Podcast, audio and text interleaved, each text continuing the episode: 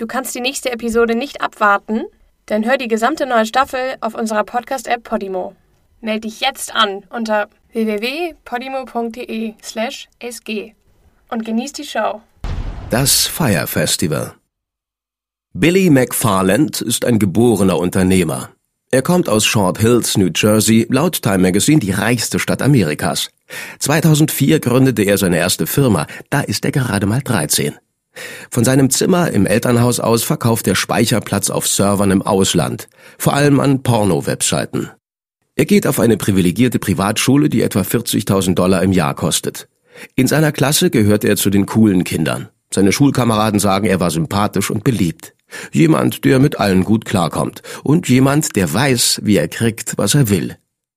Nach der Schule geht er an die Bucknell University in Pennsylvania, um Informatik zu studieren.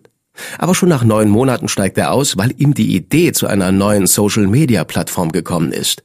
Spling soll die neue Seite heißen, und die Leute sollen darauf ihre Interessen austauschen können. Die Benutzer der Seite können ihre Musik, ihre Fotos und Videos mit ihren Freunden teilen und darauf basiert bekommen sie individuell zugeschnittene Werbung gezeigt. Billy hält viel von der Idee und seine Investoren auch. Der junge CEO sammelt ein großes Startkapital für Spling. Und am 15. April 2011 geht die Seite online. Der Unternehmenssitz zieht von Philadelphia nach New York. Billy ist bereit, die Welt im Sturm zu erobern. Aber zwei Monate später kommt Google Plus auf den Markt. Die neue Plattform des Internetgiganten funktioniert nach genau demselben Prinzip wie Spling. Und so schnell, wie das Interesse für Billy McFarland und seine Seite gekommen ist, so schnell verschwindet es auch wieder. Aber davon lässt er sich nicht unterkriegen. Etwa zwei Jahre später kommt ihm der nächste Geistesblitz. Es ist eine Karte und noch viel mehr. Ich bin ein Technologieunternehmer und ich habe mich schon immer für Zahlungsmittel und Kreditkarten interessiert. Eines Abends saß ich mit 10, 15 anderen Unternehmern am Tisch und wir haben alle unsere Karten rausgeholt, um die Rechnung zu teilen. Ich habe diesen Salat von blauen und roten und silbernen Karten gesehen und ich habe die Leute gefragt, wie sie ihre Bank oder ihre Kreditkarte gewählt haben. Jeder Einzelne hat gesagt, er sei immer noch bei der Bank, deren Filiale am nächsten bei seiner ersten Wohnung in New York lag. Ich habe gesagt, wir haben 2014, das macht keinen Sinn. Heute basiert alles auf Technologie. Warum wählen wir Banken oder Finanzinstitute nach dem Standort aus? Okay, und dann? Es ist ein gemeinschaftsorientiertes Zahlungsmittel. Es bietet Beratung, Zugang und Erfahrungen für Lifestyle-Dienste und Marken in der ganzen Stadt. Ah, das musst du näher erklären, Billy. Wen man sich ansehen sollte, ist jemand in meinem Alter, Mitte 20 in New York City. Was wir immer dabei haben, was weder relevant ist noch zeigt, wer wir sind, ist unsere Debit- oder Kreditkarte. Im August 2013 enthüllt Billy McFarland seine neueste Kreation. Magnesis. Eine Kreditkarte, die nicht wirklich eine Kreditkarte ist. Es ist mehr sowas wie ein Club, wo alle Leute jung und hip und aus New York sind. Es funktioniert folgendermaßen. Mitglieder bezahlen einen Jahresbeitrag von 250 Dollar. Dafür bekommen sie eine schwere, schwarze Karte aus Chromstahl, die mit ihrem Bankkonto verlinkt ist. Es gibt keinen Kredit und kein Treuesystem. Die Magnesis-Karte ist nur zur Schau. Bartender und Restaurantbedienungen sind sicherlich schwer beeindruckt davon. Aber bei der Magnesis-Karte geht es gar nicht darum, mit Geld zu protzen. Der Hauptzweck ist, den Mitgliedern Zugang zu einem exklusiven Club zu erlauben. Dazu gehört ein Concierge-Service, der Eintritt zu den heißesten Events und Restaurants in der Stadt verschaffen kann.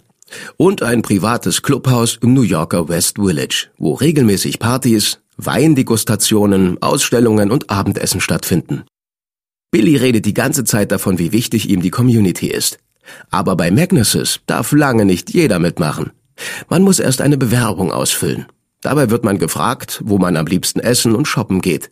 Der nächste Schritt ist ein Telefongespräch und eine gründliche Google-Suche nach dem Namen des Bewerbers. Wer es in die letzte Runde schafft, wird zum persönlichen Treffen ins Clubhaus eingeladen. Danach besprechen die Magnuses-Mitarbeiter, ob der Neuling, Zitat, cool genug ist, um mitzumachen. Der durchschnittliche Kunde ist zwischen 25 und 35, mehr als die Hälfte waren auf einer der 50 besten Unis im Land. Über 80 Prozent verdienen mindestens 75.000 Dollar pro Jahr mit Jobs in trendigen Branchen wie die Finanzindustrie, Mode oder Technologie. Magnuses will seine Kundschaft mit, Zitat, erfahrungsorientierten Influencern füllen. Und scheinbar gibt es eine ganze Menge davon. Drei Jahre nach der Gründung hat Magnuses über 40.000 Mitglieder in New York, Washington und San Francisco. Leute, die der Meinung sind, ihre Persönlichkeit werde irgendwie dadurch beeinflusst, welche Kreditkarte sie im Portemonnaie haben. Die Firma organisiert Privatkonzerte, Networking-Events, Fashion-Shows und so weiter. Dabei tummeln sich prominente Persönlichkeiten unter die statusgeilen Mitglieder. Leute wie Rosario Dawson, der Rapper Whale und er.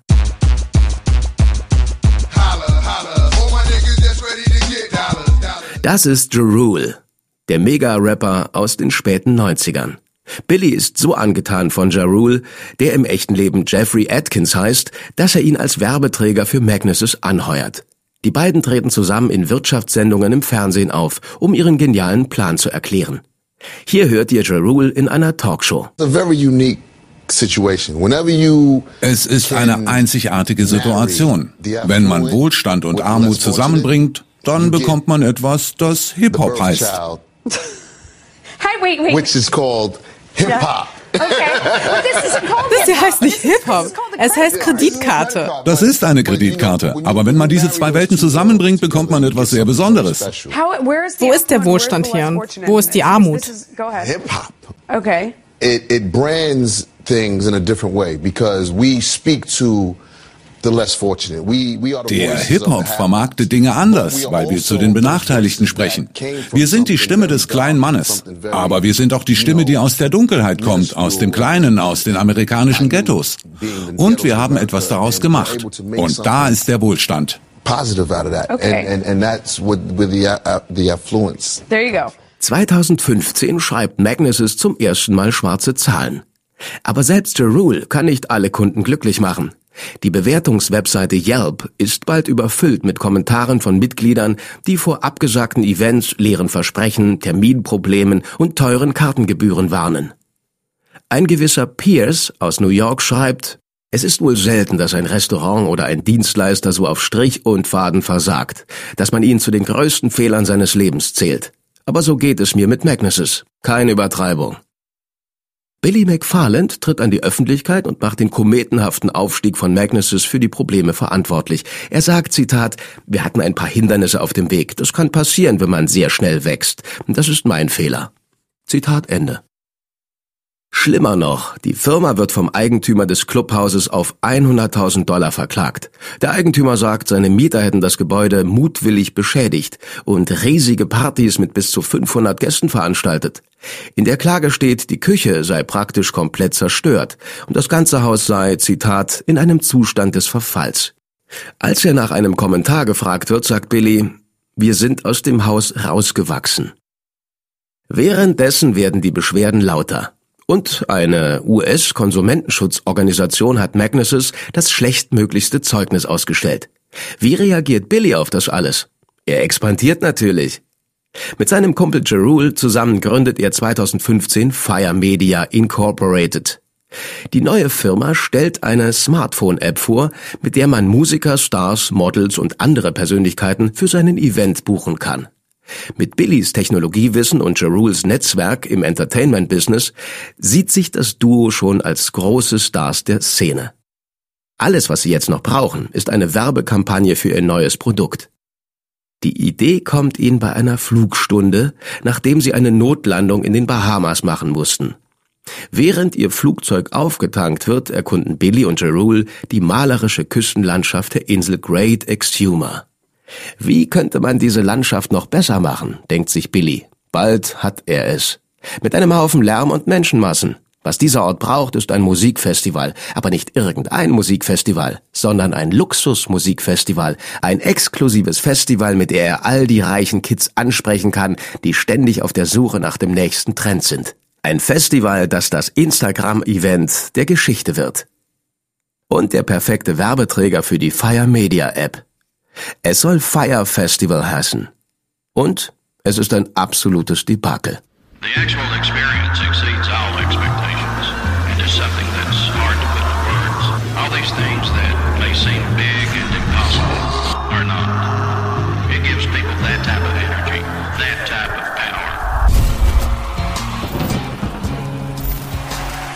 Am 12. Dezember 2016 startet die Online-Promo-Kampagne für das Fire Festival. Und die Nachricht verbreitet sich eben wie ein Feuer. Das Promo-Video, in dem Supermodels wie Bella Hadid, Emily Ratajkowski und Halle Baldwin zu elektronischer Musik an einem tropischen Strand rumhüpfen, wird zum viralen Erfolg. Auf dem Bildschirm erscheint groß der Text Welcome to the Fire Festival. Dann verspricht das Video ein exklusives Musikfestival über zwei Wochenenden auf einer abgelegenen Privatinsel, die einst Pablo Escobar gehörte. Mit erstklassiger Kulinarik, Kunst, Musik und Abenteuer.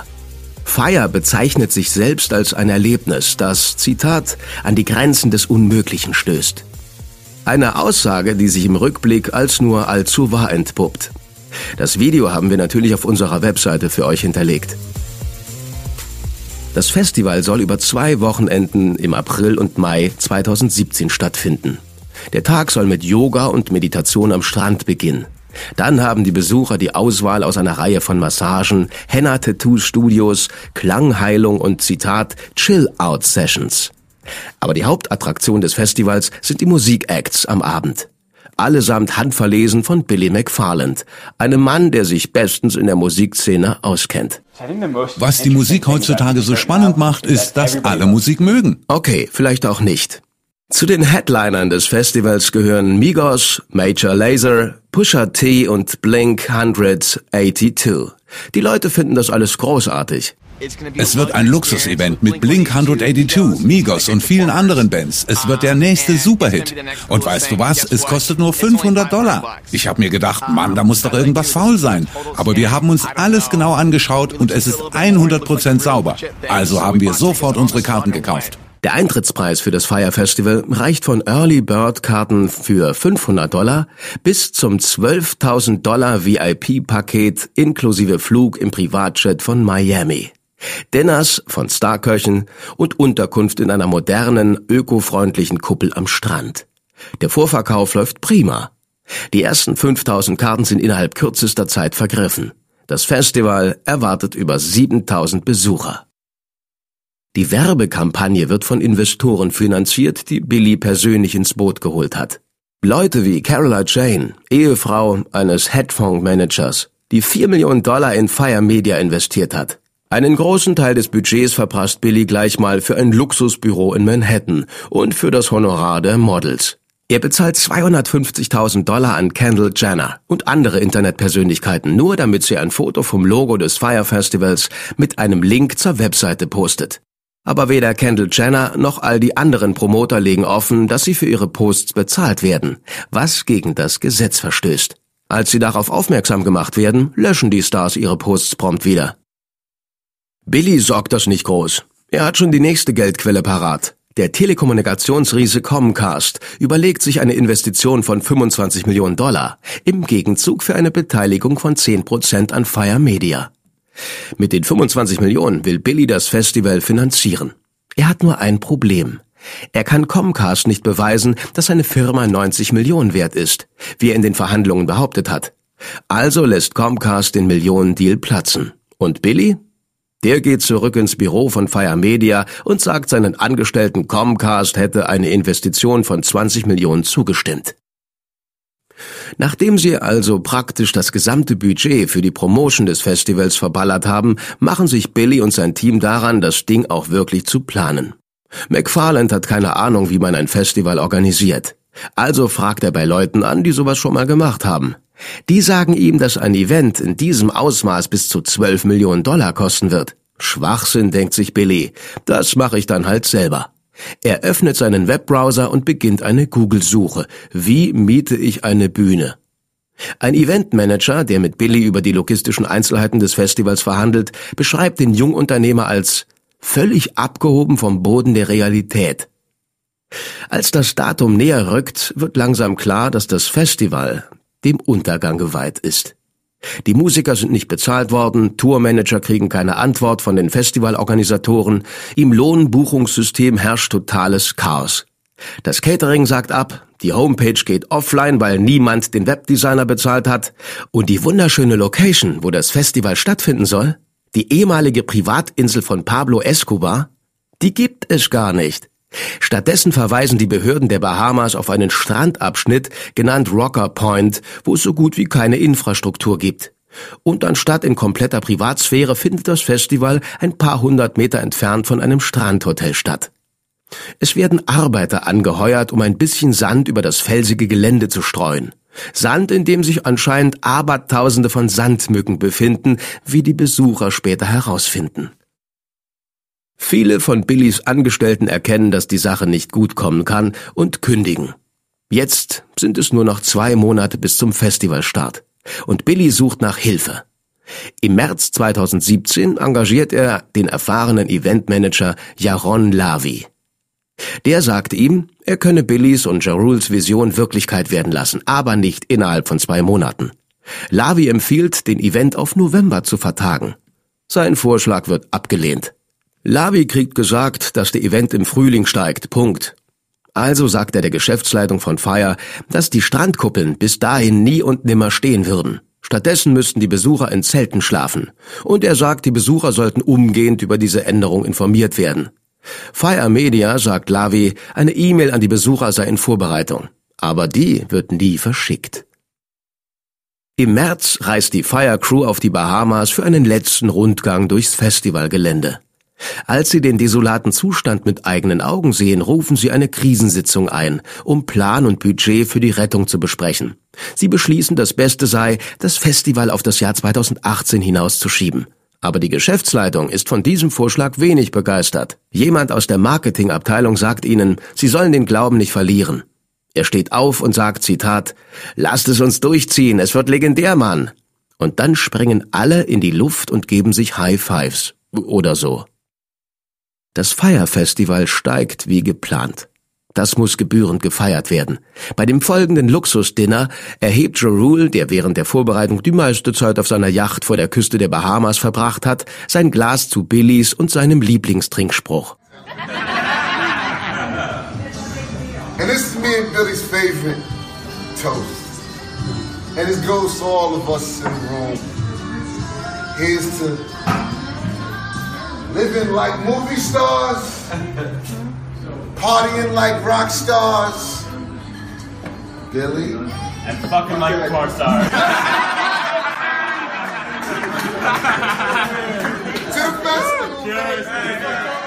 Leben wie die Filmstars, feiern wie die Rockstars und ficken wie die Pornostars. Stilvoll, sehr stilvoll. Am Morgen des 27. April 2017 kommen die ersten Besucher auf Charterflügen am Exuma International Airport an. Von da werden sie zu einer improvisierten Strandparty gebracht, fernab vom Hauptgelände des Festivals. Es spielt laute Musik und Models gehen rum und verteilen Tequila-Shots. Die Besucher sagen, sie hätten bis zu zwölf Stunden darauf gewartet, dass man sie endlich aufs Festivalgelände bringt. Wir kamen aufs Festivalgelände. Es war 10 Uhr. Und da wurde uns klar, dass das alles nicht echt ist. Die Besucher müssen sich ihren Weg durch Gepäckhaufen bahnen, die man aus Containern auf den unfertigen Kiesparkplatz geschmissen hat. Dann kriegen sie ihr Gourmet-Dinner. Es ist ein Styroporteller, darin ein Sandwich bestehend aus zwei Scheiben Brot mit Käse und ein paar Salatblättern. Wasser gibt es keins. Medizinisches Personal auch nicht. Stattdessen Dutzende streunende Hunde. Im Meer schwimmen geht auch nicht, denn anscheinend gibt es gerade ein, Zitat, großes Hai-Problem. Da waren keine Duschen, keine Toiletten, kein fließendes Wasser. So ziemlich das Gegenteil von dem, was man uns versprochen hat. Wir sind quasi entführt worden. Es gibt kein Internet, kein Handynetz und nur drei Duschen funktionieren. Keine Waschräume und keine echten Toiletten. Nur ein paar Dixie-Klos. Einige davon hat der Sturm in der Nacht zuvor umgeworfen. Derselbe Sturm hat auch die Zelte von der Katastrophenhilfe zusammenklappen lassen, in denen die Leute schlafen sollen. Die wenigen Glücklichen, die ein Zelt ergattern, finden darin eine dreckige, nasse Matratze vor. Und keine Spur von ihrem Gepäck. Geht auf unsere Webseite, wenn ihr Bilder sehen wollt, wie schlimm das Ganze aussah. Billy McFarland klettert auf einen Tisch, um für Ordnung zu sorgen. Aber er bewirkt genau das Gegenteil. Er ruft die Leute, sollen sich doch einfach irgendein Zelt schnappen. Und prompt bricht das totale Chaos aus. Inzwischen haben viele Musikacts ihren Auftritt abgesagt. Blink 182 lässt auf Twitter verlauten, die Band würde nicht an dem Festival teilnehmen. Ihnen fehlten die Voraussetzungen, um ihren Fans eine gebührende Performance bieten zu können. Ehrlich, als wir angekommen sind und geschnallt haben, was los ist, wollten wir nur so schnell wie möglich zurück nach Miami. Oder ich zumindest. Ein paar von uns haben das Beste draus gemacht, aber ich wollte nur weg. Zu dem Zeitpunkt dachten wir ehrlich gesagt nicht, dass wir das Geld je wiedersehen.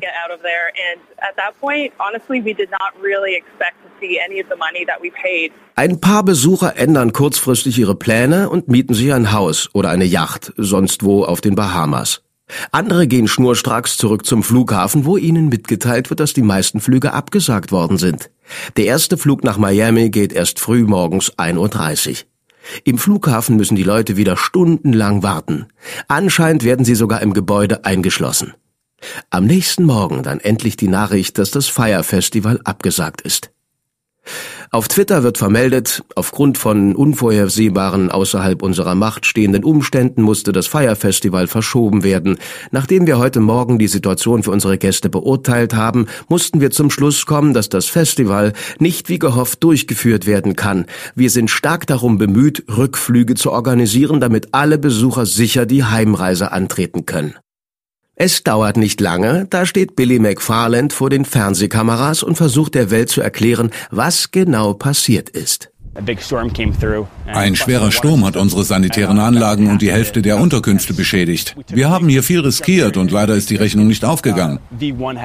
Aber die ganze Welt weiß bereits Bescheid, was geschehen ist. Die Welt hat mit Genugtuung zugeschaut, als das Internet mit Bildern und Videos von reichen Kids überflutet wurde, die sich über die schlimmen Zustände beschweren. Ein Twitter-User kommentiert, Zitat, ich habe keine Ahnung, was das Fire Festival ist, aber es sieht aus wie reiche Leute, die in der Scheiße stecken, was ich voll unterstütze. Eine weitere Userin tweetet, Zitat, ich habe schon lange davon geträumt, mir ausgefallene Todesfallen für die reichsten einen Prozent auszudenken, aber das Fire Festival hat es auch tatsächlich gemacht. Hut ab. Einer der Besucher wehrt sich dagegen und schreibt, Zitat, wir sind hier drin eingeschlossen, ohne frische Luft, ohne Wasser oder was zu essen. Die Leute werden ohnmächtig und dir kommen nur Witze über reiche Kids in den Sinn. Da ist was dran. Der weltweite Hohn über die Festivalbesucher hat etwas Abstoßendes. Auch wenn das Unglück einer Gruppe von hochprivilegierten Leuten passiert ist. Auch wenn sich jemand 12.000 Dollar für einen Wochenendausflug leisten kann, es sind immer noch Menschen. Glücklicherweise gibt es beim Fire Festival keine Todesfälle oder ernsthafte Verletzungen. Und dafür müssen die Besucher gelobt werden. Sie verhalten sich stets ruhig in einer beängstigenden und ehrlich gesagt sehr gefährlichen Situation. Bei der Organisation wird sofort nach der Absage auf Schadensbegrenzung geschaltet. Jerul lässt die Welt über Twitter wissen, das Fire Festival sei, Zitat, keine Abzocke und dass er die Verantwortung dafür übernehme, was passiert ist, auch wenn er keine Schuld daran hätte. Billy McFarland sagt der New York Times, es seien die schlimmsten Tage seines Lebens, auch wenn die Dinge in den Medien aufgebläht worden wären. Er hätte die Herausforderung unterschätzt, eine Stadt aus dem Nichts aufzubauen. Fire Media postet eine offizielle Mitteilung auf der Webseite, wo die Infrastruktur der Insel für den Ausfall des Festivals verantwortlich gemacht wird. Und es gibt Besuchern die Wahl zwischen einer vollen Rückerstattung und einem VIP-Ticket fürs nächste Jahr. Die Tourismusbehörde der Bahamas veröffentlicht ebenfalls eine Entschuldigung dafür, was vorgefallen ist. Aber sie übernimmt ebenfalls nicht die Verantwortung dafür. Viele sagen dasselbe. Es tut uns leid, aber es war außerhalb unserer Kontrolle. Ich glaube, was wirklich dahinter steckt, ist völlige Desorganisation und Gier. Im Mai kommt heraus, dass weder Mitarbeiter des Festivals noch externe Unternehmer bezahlt worden sind. Unternehmer wie Luca Sabatini, dessen Firma die Sound- und Beleuchtungsanlagen bereitgestellt hat. Er sagt, er hätte bei dem Fiasko Equipment im Wert von über 10 Millionen Dollar verloren. Ian Nicholson, ein einheimischer Schreiner und Vater von drei Kindern, hat 18 Stunden pro Tag gearbeitet, um das Festival zu retten. Lohn hat er keinen gekriegt.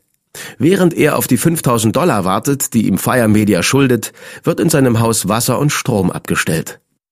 Und das ist nur der Anfang von den finanziellen Nachfolgen. Bald kommt raus, dass Comcast nie in Fire Media investiert hat. Das Magazin Vanity Fair enthüllt, dass das Festival mit Darlehen von verschiedenen Investoren finanziert worden ist. Insgesamt sieben Millionen Dollar. Eines dieser Darlehen, verliehen vom Investor Esra Birnbaum, hat strenge Auflagen darunter eine Zinsrate von 120 Prozent und die Vereinbarung, dass Billy innerhalb von 16 Tagen nach Beginn der Lauffrist eine halbe Million zurückzahlt. Der Wirtschaftsjournalist Brian Burrow spekuliert, dass Billy deshalb auf Biegen und Brechen an der Durchführung des Festivals festgehalten hat. Sein Plan für die Rückzahlung ist, das Festival zur bargeldlosen Zone zu machen. Anstatt mit Bargeld für Essen, Getränke und andere Artikel zu bezahlen, sollten die Besucher ein scannbares Armband tragen. Darauf sollten sie im Vorfeld Geld laden. Sie haben uns immer wieder gedrängt, Geld auf unser Armband zu laden, damit wir für Sachen bezahlen können. Ein paar von uns haben das gemacht. Wir haben zwischen 200 und 2000 Dollar draufgeladen. Wir glauben nicht wirklich daran, dass wir das Geld zurückbekommen. Ich hoffe es, aber wir haben das Geld so ziemlich abgeschrieben. McFarland hat den Besuchern im Vorfeld sechs E-Mails geschrieben, mit der Aufforderung, Geld auf das Armband zu laden. Und sie haben ihre Wirkung nicht verfehlt. Die Einnahmen aus dem Prepaid-System betragen über 760.000 Dollar. Geld, das nie zurückerstattet wird. Und mit dem Geld hat Billy nicht einmal die erste Rückzahlung für das Darlehen von Ezra Birnbaum finanziert. Die 760.000 sind einfach verschwunden. Nur Billy McFarland weiß, was damit passiert ist. Als Fire Media mit der Zahlung in Verzug gerät, reicht Esra Birnbaum Klage ein. Es ist die erste von insgesamt sechs staatsrechtlichen und vier Zivilklagen gegen die Firma. Darunter eine Sammelklage auf 100 Millionen. Aber die Klagen sind Billys kleinste Sorge. Billy McFarland, the founder of the Fire Festival, has been arrested and Billy McFarland wurde verhaftet und wegen Betrugs angeklagt. Er habe falsche Informationen benutzt, um Investoren dazu zu bringen, 1,2 Millionen Dollar in das Festival zu investieren. Am 30. Juni 2017 klopft das FBI an die Tür von McFarlands Penthouse Apartment in Manhattan und verhaftet ihn. Er wird in zwei Punkten wegen Überweisungsbetrug angeklagt. Ihm wird vorgeworfen, seine Investoren über den wahren Wert von Fire Media belogen zu haben. Billy hat ihnen versichert, Fire Media sei zwischen 90 und 105 Millionen Dollar wert, was sich als heiße Luft herausstellt. Billys Schätzung sei, Zitat, völlig abgehoben von jeder finanziellen Realität. Zitat Ende. Billy muss gewusst haben, dass niemand in sein Festival investieren würde, wenn er die Wahrheit sagt über den Wert der Firma. Also fälscht er Dokumente, worauf steht, dass er mit seiner Buchungs-App einen Millionenbetrag generiert. In Wirklichkeit betragen die Einnahmen von Billys Firma etwas über 57.000 Dollar. Er fälscht auch einen Beleg, wonach er Aktien im Wert von 2,5 Millionen Dollar besitzt.